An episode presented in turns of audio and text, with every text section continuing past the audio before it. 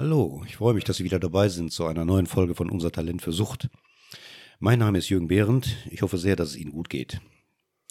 Heute geht es um die Frage, wie vermittle ich anderen, dass ich von nun an etwas anderes tue als sie selbst?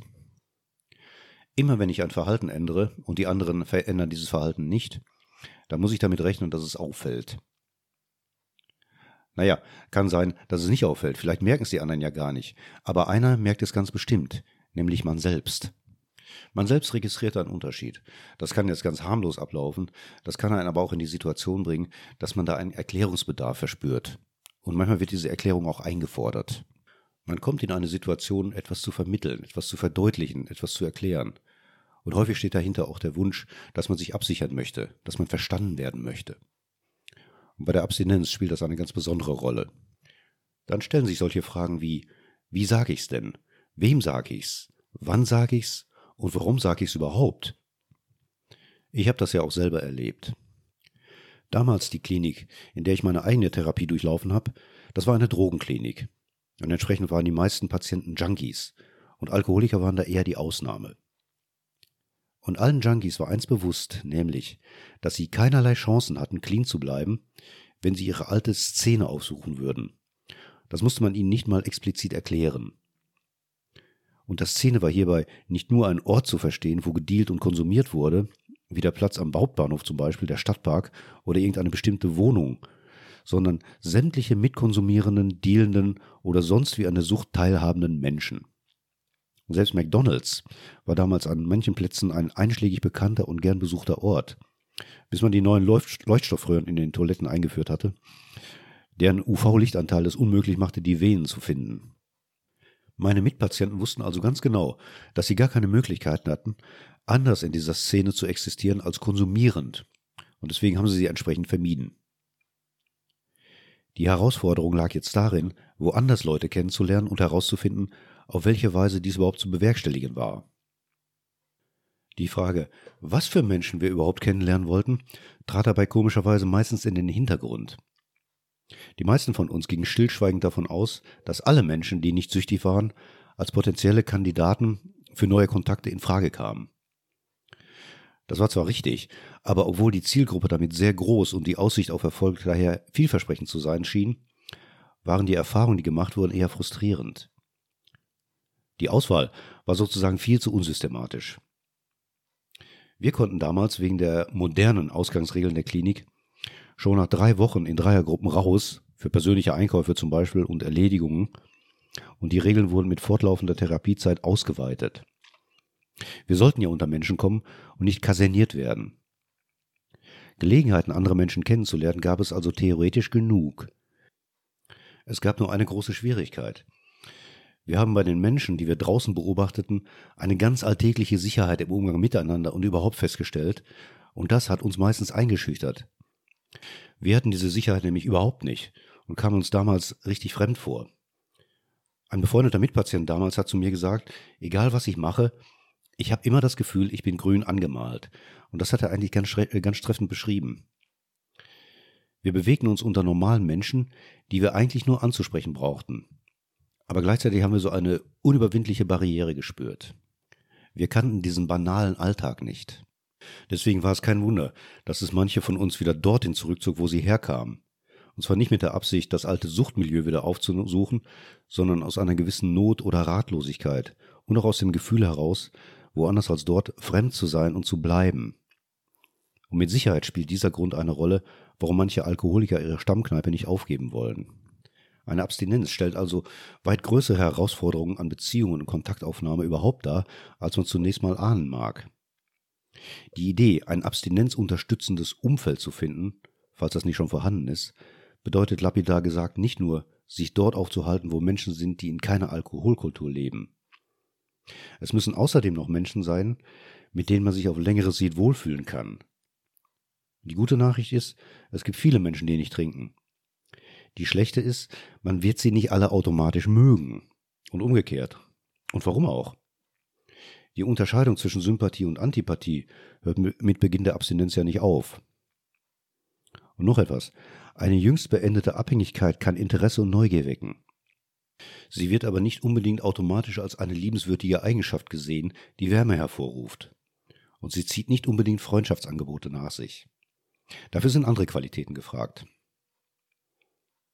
Eine Abhängigkeit kann abschrecken, sie kann verstören, sie kann als etwas beurteilt werden, das ihre gesamte Persönlichkeit definiert und dadurch andere wesentliche Anteile von ihnen ausblendet.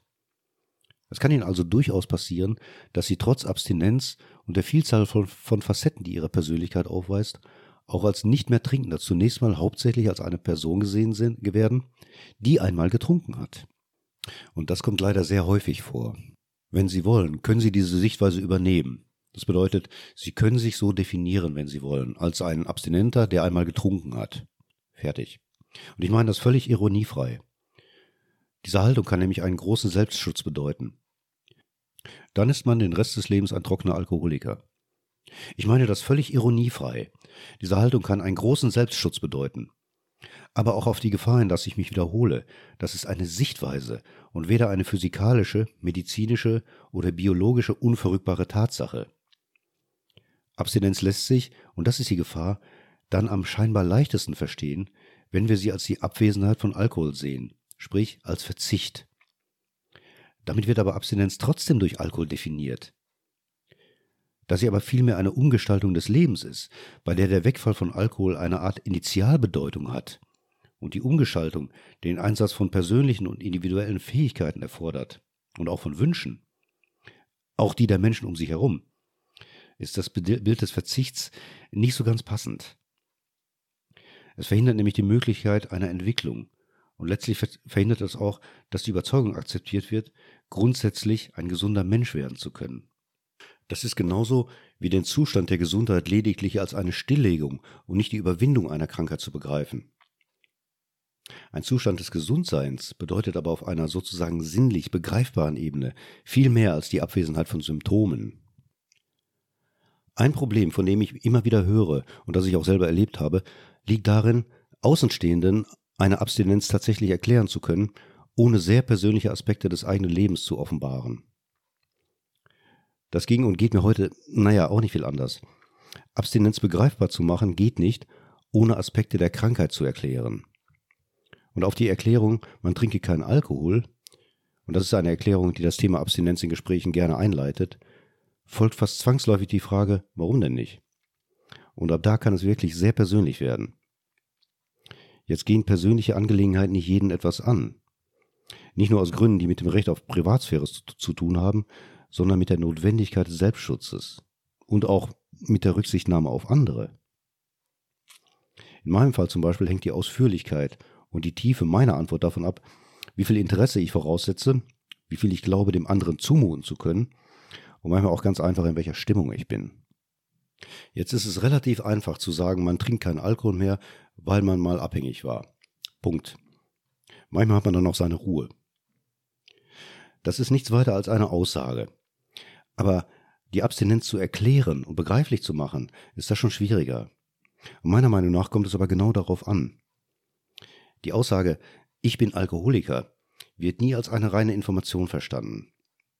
Dazu ruft sie viel zu viele Assoziationen hervor, zu viele Fantasien und eigene Gedanken, Bewertungen, manchmal auch Vorurteile. Und außerdem ist sie meistens als viel mehr als ein rein informativer Fakt gemeint. Wenn Sie jemandem mitteilen, dass Sie Alkoholiker sind, ist das etwas anderes als die Mitteilung, Sie seien Nichtraucher. Also ehemals nikotinsüchtig. Dass Sie nicht mehr rauchen, das wird zur Kenntnis genommen. Und vielleicht ist der eine oder andere neugierig, aber den großen, sensationellen Eindruck wird es möglicherweise nicht machen. Die emotionale Reaktion bleibt, wenn man so will, überschaubar.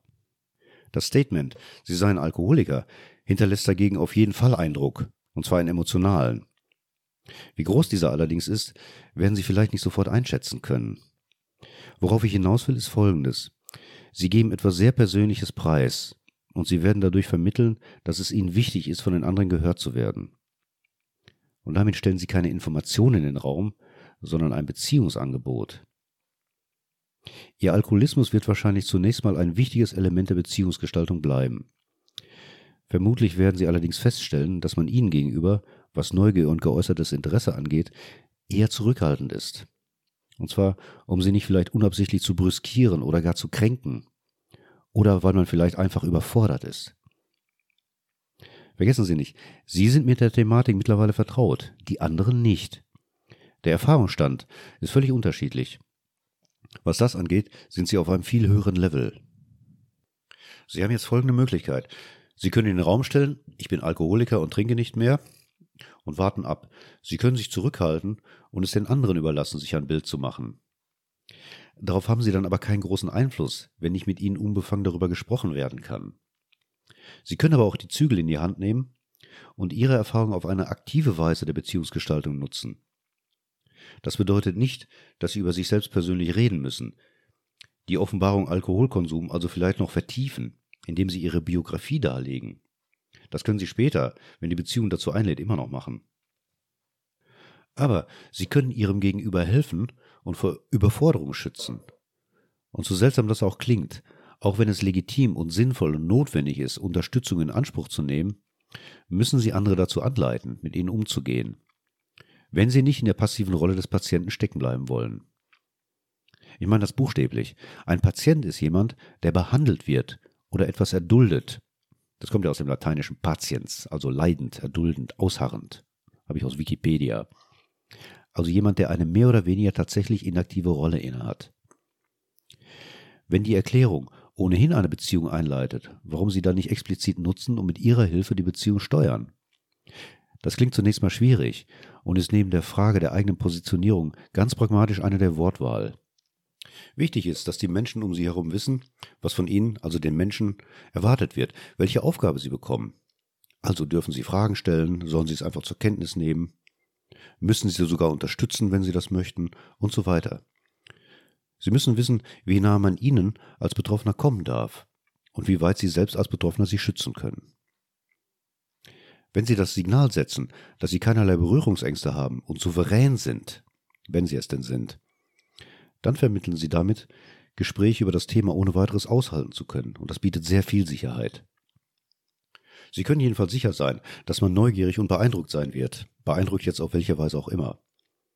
Und seien Sie darauf gefasst, dass die anderen unsicher sein werden, ob Sie diese Unsicherheit nun zeigen oder nicht. Aber vergessen Sie eins nicht, Sie sind der Experte. Sie sind den anderen, was die Kenntnis und die Erfahrung angeht, weit voraus. Und das war es für heute auch mal wieder. Beim nächsten Mal reden wir darüber, wie wir schaffen, uns gedanklich zu der Überzeugung zu bringen, bei bestimmten Gelegenheiten trinken zu müssen. Wir reden über selbsterfüllende Prophezeiungen. Bis dahin machen Sie es gut. Wäre schön, wenn Sie beim nächsten Mittwoch wieder dabei sind. Mein Name ist Jürgen Behrendt. Bleiben Sie gesund. Tschüss.